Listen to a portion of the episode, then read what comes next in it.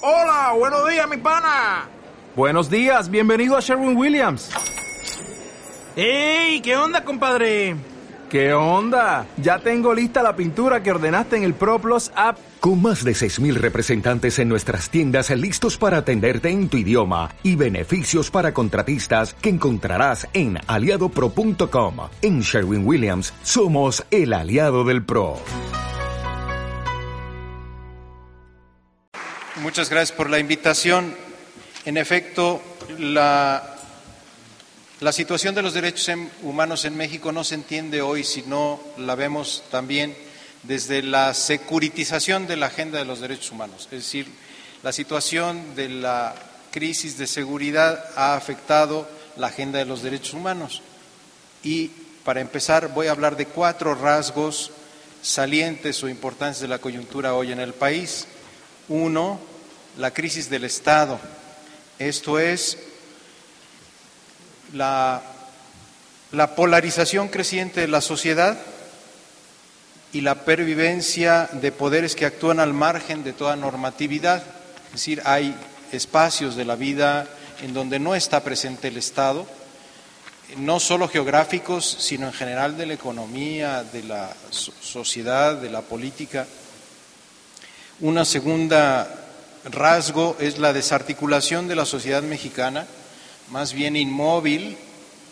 Ahora se están empezando a mover los jóvenes, pero mayoritariamente inmóvil, carente de propuestas que estimulen a la participación, una tendencia mayoritaria a aceptar posturas regresivas en materia de derechos humanos en función de la seguridad. Un tercer rasgo es la participación abierta y cada vez mayor de las Fuerzas Armadas en tareas cuya responsabilidad corresponde al ámbito civil y la aceptación indiscriminada de las prioridades de Estados Unidos en relación con la seguridad hemisférica y la seguridad interna.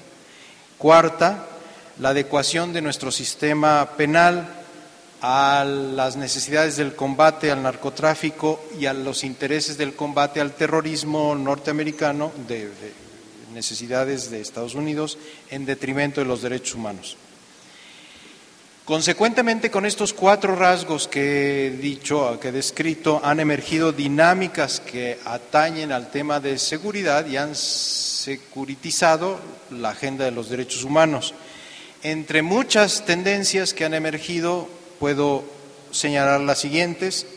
La campaña contra el crimen organizado en sí misma, que trae, bueno, ya son datos muy conocidos de todo el mundo, por lo menos 60 mil muertos, unos 10.000 desaparecidos, centenares de miles de personas desplazadas de su lugar de origen, eh, las amenazas al derecho a un juicio justo, el debilitamiento del Estado de Derecho, mayores tasas de desapariciones forzadas, maltrato a prisioneros y detenidos, niveles más altos de vigilancia e investigación, más procedimientos secretos y procesos políticos, una tendencia a asociar formas de protesta con la criminalidad, la consecuente y excesiva represión contra movilizaciones civiles o la nulificación de las mismas.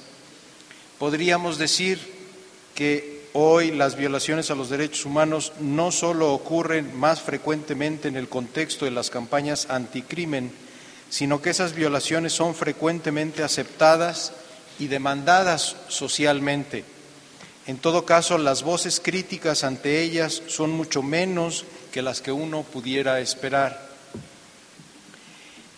Estos temas de seguridad están cambiando la relación entre el ciudadano y el Estado y entre la sociedad civil y el Estado.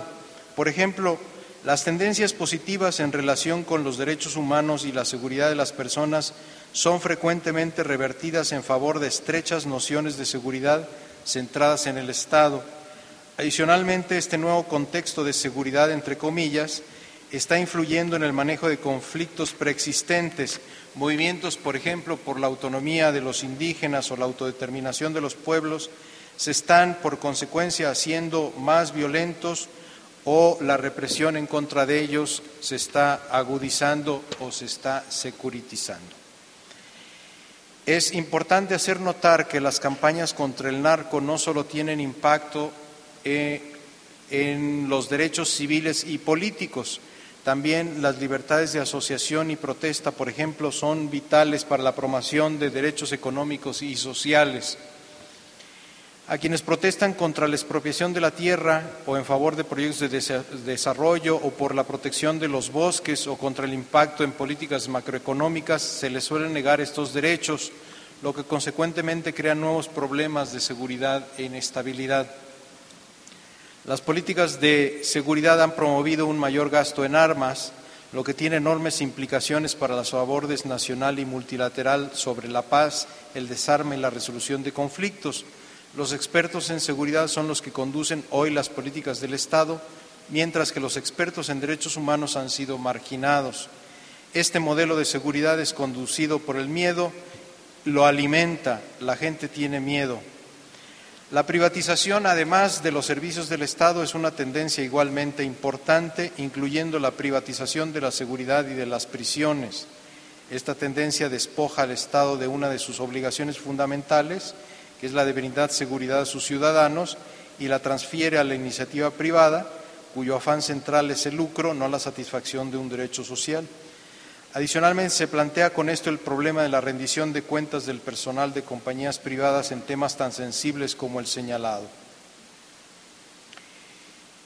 Eh, en todo caso, en, contextos como este que estoy describiendo, es mucho más complicado movilizarse contra políticas estatales autoritarias, dado que ya no se trata de gobiernos autoritarios, también, sino de presuntos gobiernos de alternancia. Ahorita la coyuntura electoral ha abierto posibilidades de movilización, pero es un paréntesis, no es la tendencia fundamental.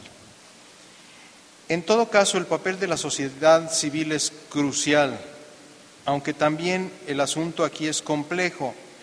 Las autoridades pueden descalificar con relativa facilidad a la oposición y a las organizaciones civiles y cuando esto no les resulta fácil o éstas empiezan a ser manipuladas y expropiadas a la sociedad a la que se deben, o bien se les da trato de oponentes.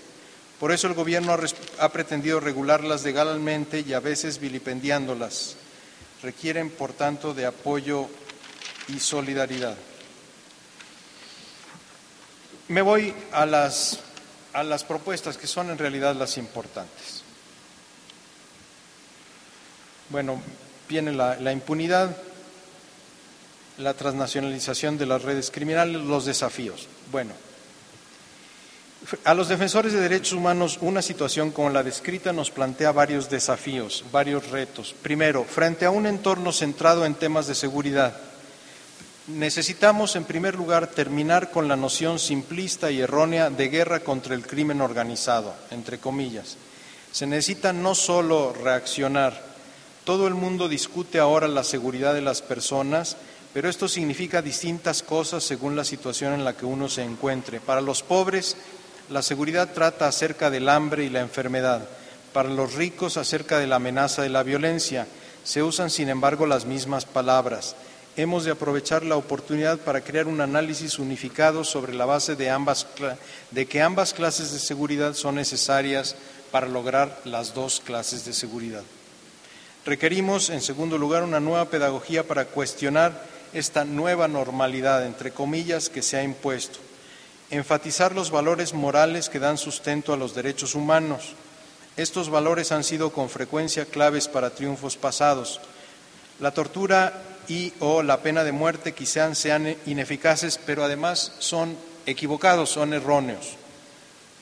Existen presiones para justificar los derechos fundamentales en términos de resultados y de consecuencias mensurables y no tanto por el valor que tienen en sí mismos. Para restaurar la autoridad moral y la credibilidad de estos derechos es importante enfatizar su indivisibilidad. Tercero, esta nueva normalidad, así como los nuevos abordes militares sobre seguridad y la aparición de nuevas tecnologías castrenses, tanto como la privatización de alguna de las funciones de seguridad, nos impelen a discutir el tema de la seguridad global desde un marco novedoso y propio. Los dos principios de la seguridad humana, protección y empoderamiento deben ser desarrollados y enmarcados en términos de derechos humanos. Cuarto, repensar particularmente el uso y los efectos de la violencia. ante las actuales luchas sociales, el lenguaje anticrimen no es el adecuado. En este contexto es preciso rescatar la ley humanitaria, al igual que la idea de legitimidad de la resistencia.